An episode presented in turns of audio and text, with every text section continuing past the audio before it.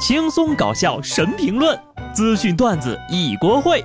不得不说，开讲了。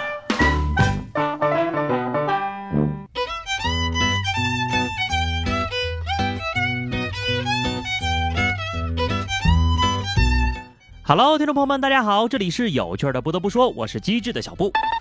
听不少说，全国女性需要必备的这个过年三件套是：烫发、美甲、种睫毛。真的假的？还好我是一个大小伙子，根本不用这么麻烦。我的过年三件套是手机、WiFi、充电宝。不过呢，在回家过年的单身朋友眼里啊，干活相亲挨骂才是他们的三件套。分享一个生活小窍门哈，如果你今天结婚的话，春节就不会被催婚了。看看下面这位吧，可能婚都没结呢，就喜当妈了，一步到位。前天早上七点钟，一姑娘呢在杭州一家酒店的卫生间里生下了孩子。姑娘今年二十来岁啊，在酒店卫生间洗澡的时候摔了一跤，肚子里的孩子竟然生了。她说呢，自己都不知道怀孕了。前有买菜顺便生个娃，今有洗澡顺便生个娃，现在生个娃怎么这么容易呀？而且总是有这种到生的时候也不知道自己怀孕的。是不是以为自己只是胖了呀？不得不说，你说不知道是谁的孩子，我还能信；你要是说不知道自己个儿怀孕了，那就有点过分了啊！同样大的年纪，别人生了个宝宝，而我还是个宝宝，想要压岁钱的那种。现实就是，要啥压岁钱啊？不发压岁钱，我都烧了高香了。话说你工作以后还有压岁钱吗？瞅瞅现在压岁钱这行情，我恨不得呀再多收几年。全国压岁钱地图出炉，国内的压岁钱文化呢迥异一目了然。福建、浙江、北京分列前三。福建孩子收到的压岁钱红包呀，平均高达三千五，而我们可能也就只有小的时候我算算啊一两百块钱哈。不得不说，其实我觉得吧，这跟南北方没有半毛钱的关系。跟有没有钱才有关系，而且红包再大有什么用呢？不都得交到爹妈手里存起来吗？我也就奇了怪了，为什么压岁钱要给到那些四五六岁又不会花钱的小屁孩呢？难道不应该给我们这种正需要钱又没有钱的小宝贝儿吗？其实吧，过年最惨的不是小孩子的压岁钱被父母没收了，而是那些自己本身就很穷，却还要给孩子发压岁钱的你。所以我决定，以后红包这样发。新加坡有一位妈妈呀，新年送给孩子两百节补习课程以及多套中国古典名著。儿他妈说了，趁着春节呀，可以让孩子多了解一下自己祖国的文化。这绝对是亲妈，太为孩子着想了。看来是时候给我亲戚家的孩子们准备一套五三了。小孩子关注压岁钱，大人们关注年终奖。众所周知，年终奖是跟业绩挂钩的，而总有人完不成业绩。绍兴的高先生在一家公司做销售员，前段时间呢，公司出台了一项激励机制，对业绩达标的业务员有奖励，而对不达标的呢，则要接受相应的惩罚，就是让员工呀一定要脱到只剩下内裤，穿女人的丝袜在公司里跳舞。高先生觉得吧，这就是侮辱人格，也就没跳。结果当天晚上就收到了自己被辞退的消息，这就有点侮辱人了吧？就这种公司啊，不待也罢，不吃这烂钱。我严重怀疑他们老板是不是有什么特殊癖好啊？承认吧。你就是馋他们的身子，做的不好的员工就要穿丝袜跳舞，那要是做得好，老板是不是要跳一下奖励员工呢？当然了，也大可不必啊，老板从窗户下跳下去，大家可能会更开心。现在的老板们呢，折磨人的方法是一个比一个独特。这不，有网友投稿说了，他们公司年会的企业文化。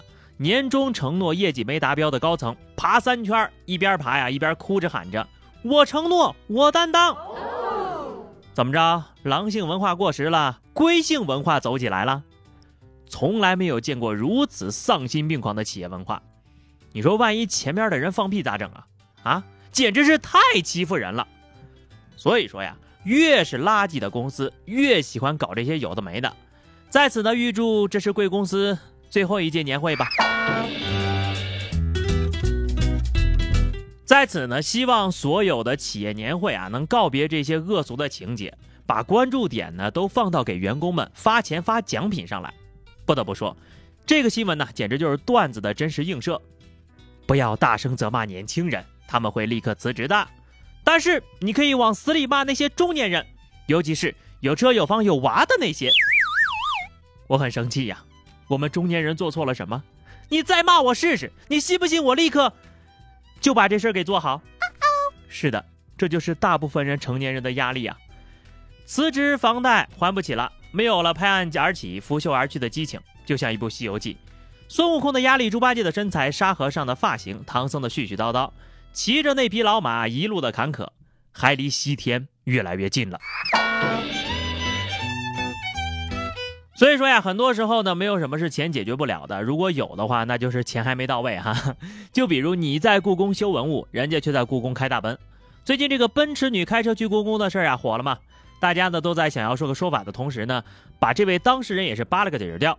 简单的总结一下说啊，这姑娘呢拥有私人飞机、千万豪宅、几百万的表和各种奢侈品。另外，她硕士未通过答辩，考试的时候呢曾经携带手机作弊。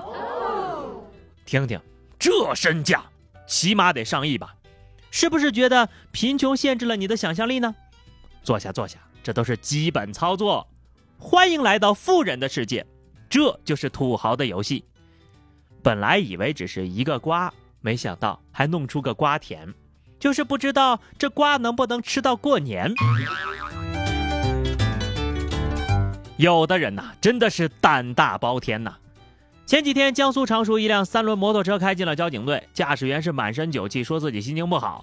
民警发现呢，这货呢曾先后三次酒驾被交警队查获，而他开车进来的时候呀，人交警正开晨会呢，三十位警察叔叔围观了这一现场。你说你开个破三蹦子都这么飘了，你咋不开大奔冲交警队呢？心情不好就开始送人头了，是不是玩不起呀？